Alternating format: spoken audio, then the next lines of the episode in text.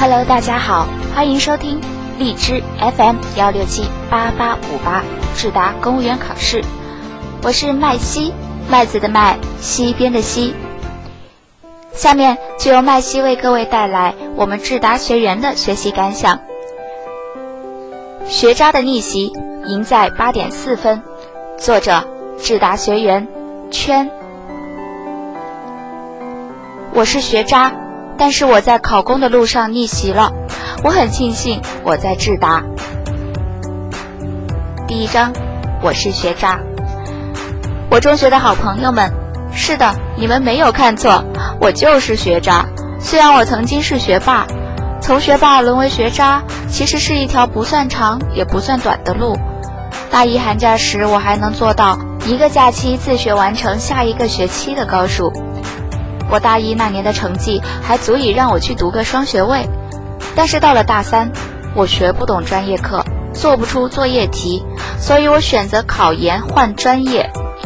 但是作为学渣，又怎么能够如愿以偿呢？所以我考研失败，调剂进了计算机专业，这个我又爱又恨的专业。爱它是因为这个专业本身的热度，给了我更广的就业范围。而恨他，则是因为我真的学不懂他。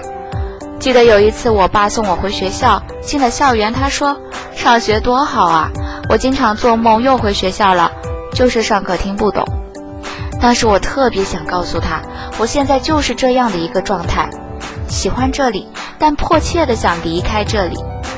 学渣的事实不可否认，但这并不可怕。对我而言，最可怕的是这种学渣的心态。我完全摆脱不了它。第二章，我逆袭了。我要感谢我的专业，让我在报考国考时有比较多的选择。我要感谢我的舍友，在我本想放弃国考时鼓励我要去尝试。我要感谢各种神奇的存在，给了我一点小运气。我就这样出人意料地通过了笔试。在进面试的三个人中，我笔试成绩第二。比第三高了零点四分，比第一低了九点九分。这意味着我面试时，在不被第三反超的情况下，要超第一名至少五分。虽然我不知道国考面试分差大不大，但是难度可想而知。寒假的时候，我默默地给自己算了个账：如果对手水平很低，那我只要达到中上水平就成功。如果对手是平均水平，那我面试要进前三才行；如果对手高于平均水平，那我面试第一也很危险。所以，虽然我一直热切的希望能逆袭，但对于失败也早就做好了充足的心理准备，甚至比面对成功准备的还要充分。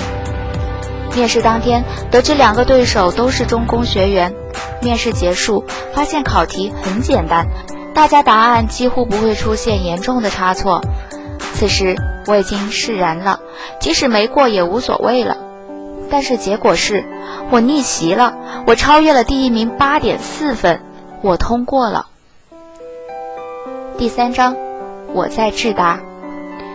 智达是一个公考培训机构，也是带我上岸的团队。最开始选择智达，确实与它收费价格便宜、上课灵活方便有很大关系。但理智的我最终选择它，真真儿是在听了公益课、了解师资力量之后，对他的实力有信心，才最终做出了决定。开始上课以后，先后听了柚子、暖玉、灰灰、黑手大大、J J 和西瓜老师的课，每次都被老师们的答案惊艳到。后来刷题和加课，又认识了扶摇、殿下、南旭、心情、清浅，再加上在小班群和说说经常碰到的随心、团团、悠然，可以说我就是被这些老师带着一点一点进步的。我是一个非常慢热的人，所以我无论是在小班群还是后来的冲刺班，都并不活跃。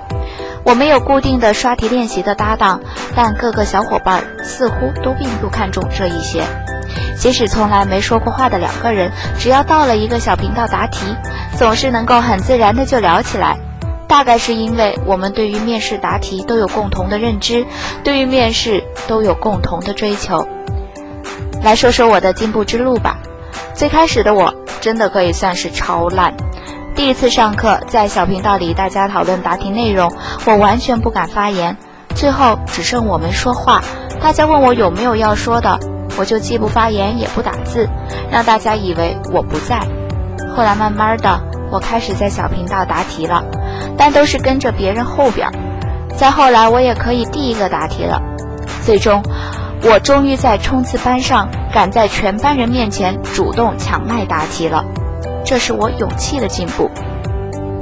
至于我答题的进步，用这张面霸升级攻略来表达吧。我把老师给出的各阶段的特点和练习方法一字一字抄到我的本子上，一个一个打勾完成。我是完美的分割线。在结尾之前，请让我吐槽一下下。我终于想明白，为什么最开始以为西瓜老师是女生，因为她很喜欢在群里发各种娇羞的表情，比如那个很害羞眨着眼睛的表情。我真的想告诉追追老师，我说的就是普通话，没有天津口音。我听过好几遍自己的答题录音，我确定我说的就是普通话，我的普通话就是这样的。我必须承认。暖玉老师的说句心里话，英文版真的洗脑。我自己百度英文歌词时，看到词的瞬间，脑袋里就想起了老师的歌声。我要揭发，逸轩老师就是负责要照片的，无论群聊还是私聊，他说的最多的就是暴躁。我又是完美的分割线。十八点五年的学生生涯结束了。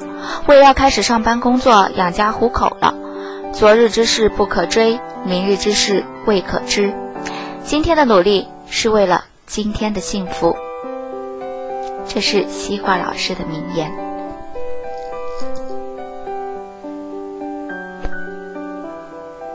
作者：智达学员，圈。